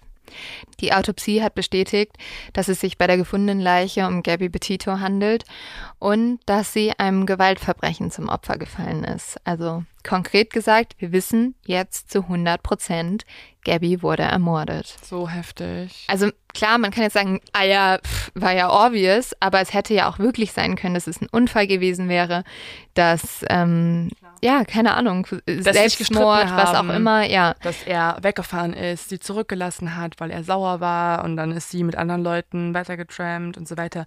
Also klar, es gibt natürlich, es hätte natürlich andere. Gut, aber das wissen wir ja auch noch nicht, ne? Also, weil es ist zu diesem Zeitpunkt steht fest, Gabby wurde ermordet. Von wem ist aber immer noch unklar. Du hast es gerade schon gesagt, rein theoretisch hätten die beiden sich halt auch trennen können und Gabby wäre mit anderen Leuten weitergefahren.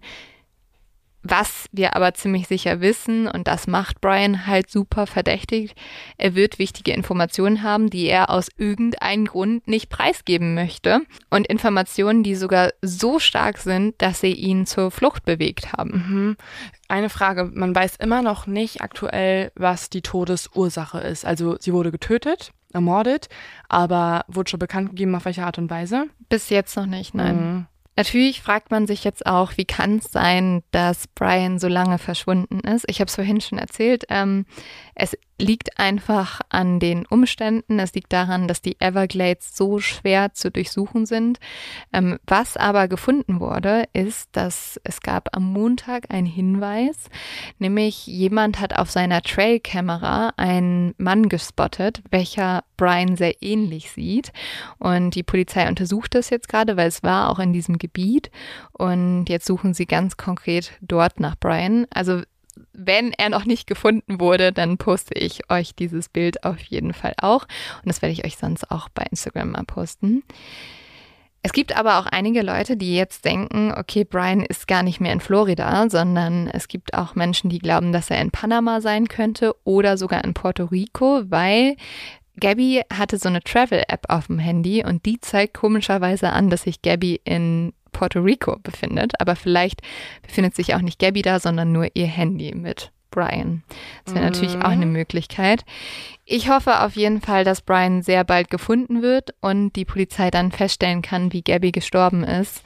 Und ja, also meine Vermutung ist, wie gesagt, dass Gabby zwischen dem 25. und 26. August gestorben ist.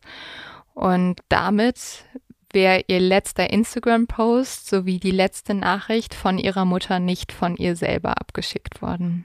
Was ich krass finde, ich bin mir eigentlich ziemlich sicher, dass Gabby zwischen dem 25. August, also wo sie das letzte Mal ihre Mutter angerufen hat, und dem 26. August, wo Jessica Schulz Brian alleine im Park gesehen hat, ermordet wurde.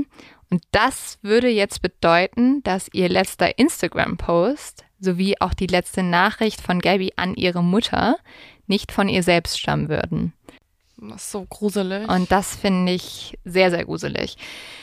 Ähm, ja, wir werden euch da auf jeden Fall auf dem Laufenden halten. Ich hoffe, letzte, wir wissen das bald. Der letzte Post war doch der, wo sie so mega auf das Klettern betont, ne, dass es so gefährlich ist und so. Nee, Nein, Halloween. Das war Halloween. Und genau. davor der war aber von ihr selber mit dem Klettern das wissen wir nicht. Also ich finde den Post schon sehr merkwürdig. Ich ähm, lade den auch mal hoch, wo sie das mit dem Klettern so oft sagt und wo sie vor allem seinen Namen so oft sagt und auch, dass sie irgendwie sagt, ja, wir wurden voll oft gesehen, ist halt fast so, als hätte er sich da so ein Alibi gebaut. Sie hat aber danach ja noch mit ihren Eltern gesprochen, ne? Also mm da ist sie jetzt noch nicht tot gewesen wahrscheinlich. Aber diese Nachricht, ich habe keinen Empfang, die war ja auch super unpersönlich und kurz. Ja, also das. Ähm, da kann man schon davon ausgehen. Ja, und ihr letzter Instagram-Post war ja auch super kurz mit der Fliege und so.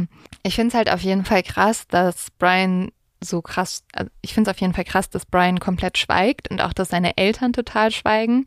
Ich kann das eigentlich nur damit begründen, dass halt Brians Eltern ihn irgendwie schützen wollen. Also vielleicht als kleiner Reminder, in Florida gibt es halt noch die Todesstrafe. Mhm. Also vielleicht wollen sie ihren Sohn auch davor bewahren. Es ist, wir werden es hoffentlich bald erfahren. Wir werden euch auf jeden Fall ein Update geben. Sagt uns doch mal, was ihr vermutet. Ähm, vielleicht habt ihr auch eigene Theorien und habt so ein bisschen Detektiv gespielt. Es gibt noch eine Sache, die vielleicht zum Abschluss ganz gut ist zu sagen. Gabby ist natürlich nicht die einzige vermisste Person in den letzten Jahren. Der Fall bekommt jetzt natürlich sehr viel Aufmerksamkeit. Einmal, weil die beiden natürlich so präsent auf Social Media waren und zweitens, weil Gabby auch ein weißes, hübsches Mädchen ist, das aus der Mittelschicht kommt. Also wir können uns irgendwie mit ihr identifizieren. Wir finden sie irgendwie cool. Wir haben das Gefühl, es könnte die beste Freundin sein. Es gab in den USA aber alleine 2018 circa 600.000 vermisste Personen und äh, viele Leute kritisieren jetzt auch, dass halt zum Beispiel man über die gar nicht gesprochen hat, vor allem auch über schwarze Personen, dass da die Aufmerksamkeit nicht so da war. Die Leute fordern ganz klar, wir wollen jetzt nicht, dass Gabby weniger Aufmerksamkeit bekommt, aber wir wollen gerne, dass jede vermisste Person genauso viel Aufmerksamkeit bekommt. Ja, es macht ja auch Sinn. Ich meine, es gibt natürlich auch Kritik daran, dass man eigentlich wie diese Podcast-Folge, dass man halt überhaupt darüber berichtet in so einer ausführlichen Geschichte und dass halt so Geschichte umfunktioniert. Aber ich finde, dadurch, dass halt, ne, also es gab ja jetzt wirklich eine Zeit, mhm. wo es wichtig war, dass halt überhaupt berichtet wird, weil man sonst keine Hinweise gesammelt hätte. Und in dem Sinne tut es der Familie auch gut, dass überhaupt sich Leute dafür interessieren. Und natürlich ist es auch sehr viel Voyeurismus und sehr viel Entertainment für einige. Aber im Endeffekt sucht man ja auch dadurch nach Hinweisen. Also man muss schon sagen, dass es halt immer bei vermissten Personen ist es natürlich gut, wenn Aufmerksamkeit dazu kommt. Also wir haben ja auch ein paar Hörer in den USA. Wenn ihr Brian seht, sagt bitte Bescheid, meldet euch bitte bei der Polizei. Aber wie gesagt, es gibt sehr viele Vermisste. Es gibt zum Beispiel auch in Deutschland etwa 8000 Menschen, die vermisst werden. Und für die Hinterbliebenen ist das natürlich das Schlimmste, was es auf der Welt geben kann. Und wir wissen das ja auch aus einem ganz bestimmten Grund, oder Leo? Mhm. Ähm, weil wir beschäftigen uns auch gerade intensiv mit einem vermissten Fall, ähm, den wir investigativ machen. Es ist ein auch relativ bekannter vermissten Fall aus Deutschland. Und zwar geht er um Lars Mitterang. Also diesen Fall, den kennen ja wahrscheinlich schon viele von euch. Ähm, es ist ein relativ bekannter, wie du gerade gesagt hast, Fall, aber der wurde trotzdem ja noch nie so richtig, sag ich mal, zu Ende recherchiert. Ähm, Lars ist immer noch verschwunden und wir sind jetzt schon recht lange in Kontakt mit einigen Leuten, die sich mit diesem Fall auseinandersetzen. Und sind in dem Zuge auch irgendwie auf die Idee gekommen, dass wir vielleicht mal hier platzieren, dass ähm, man auch in diesem Fall immer noch nach Hinweisen sucht. Und da wir im Fall Andreas Daso mit äh, die Nachbarn so eine krasse Community bei euch ähm, haben, die uns so viele Hinweise schon gegeben hat. Also wir haben von euch tausend wertvolle Tipps bekommen und Augenzeugen und generelle Leute, die einfach sich damit auseinandergesetzt haben, äh, haben wir uns gedacht, fragen wir auch einfach mal nach. Also, falls ihr in dem Fall Lass Mittang wisst, wer die bayerische Abi-Klasse war, die 2014 mit Lars in Warna gefeiert hat, dann ähm, wäre das so unfassbar wichtig, dass sich hier jemand meldet. Ähm, ich glaube, das ist nämlich das Ding. Also wir ermitteln da gerade sehr konkret. Wir ähm, sind wieder investigativ unterwegs und das ist so ein Punkt, an dem wir gerade ein bisschen hängen und wo wir aber eigentlich denken, das kann ja nicht sein, weil wie gesagt, mit Lars ist 2014 eine bayerische Abi-Klasse in Bana gewesen. Davon hat sich nie jemand gemeldet. Kann ich auch ein bisschen verstehen, weil ähm, die damals auch wüst beschuldigt wurden. Wir glauben aber, dass ähm, Leute zum Beispiel aus dieser Abi-Klasse vielleicht wichtige Hinweise haben könnten oder sie haben etwas gesehen, was sie nie erzählt haben.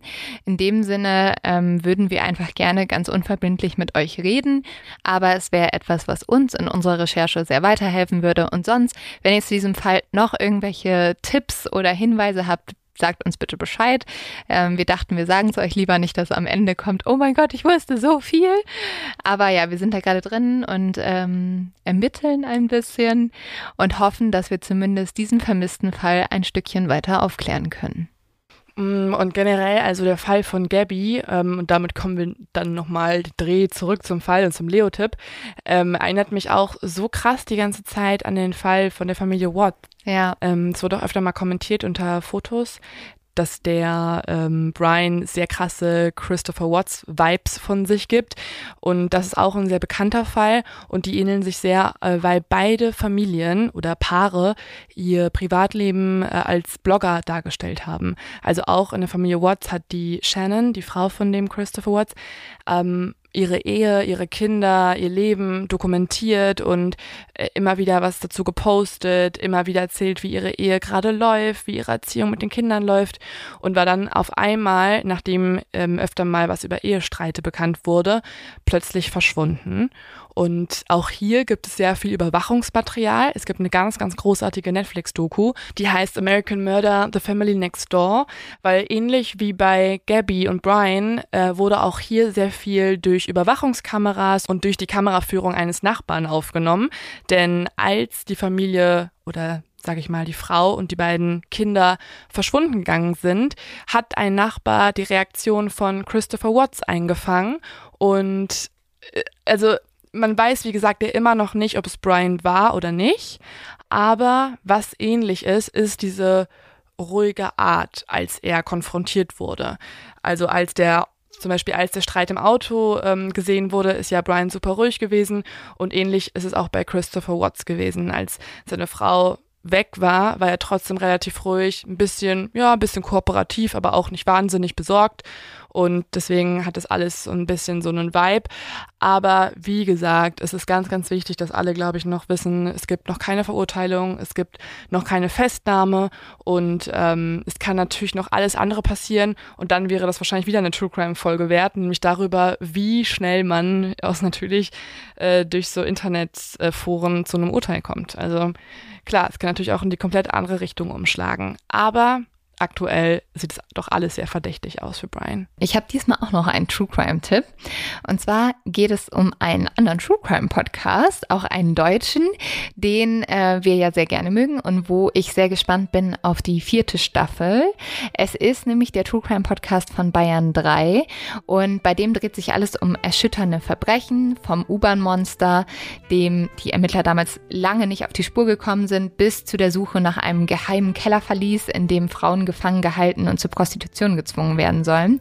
Und dieser Podcast wird gemacht von der Moderatorin Jacqueline Bell und dem Strafverteidiger Dr. Alexander Stevens. Und äh, die sprechen ja auch diese Staffel wieder über unglaubliche Kriminalfälle, die wirklich so passiert sind, die sehr spannend sind, die skurril sind oder tragisch. Und das Besondere an der neuen Staffel ist, dass der Auftakt ein sehr aktueller, spektakulärer Kriminalfall ist, der der Zeit auch vor Gericht verhandelt wird und bei dem der Dr. Alexander Stevens auch selbst im Einsatz ist. Das ist nämlich der Dreifachmord von Starnberg. Ähm, genau, also super spannend. Ähm, ein Fall, der ja auch hier bei uns ganz in der Nähe passiert ist. Und ich werde mir das auf jeden Fall anhören, bin äh, super gespannt. Äh, eine Woche nach Prozessbeginn erscheint dann auch ein Spezial zum Dreifachmord von Starnberg und damit auch die erste Folge Bayern 3 True Crime erschütternde Verbrechen. Und danach gibt es ab 10. September jeden Freitag eine weitere Folge auf bayern3.de, in der BR-Mediathek, in der ARD-Audiothek oder überall da, wo es Podcasts gibt. Also hört doch mal rein, ist, glaube ich, mega spannend, auch sehr aktuell. Und yes, das war's mit meinem kleinen Lin-Tipp zwischendurch. Wir halten euch auf dem Laufenden. Wir hoffen, euch hat die Folge gefallen, auch wenn sie ähm, noch sehr ungewiss ist. Wir haben aber, glaube ich, alles durchsucht und haben euch alle Informationen zusammengetragen und wir sind gespannt auf eure ja, Meinung zu diesem Fall. In dem Sinne freuen wir uns auf nächste Woche und ja, bis bald. Macht's gut. Ciao, ciao.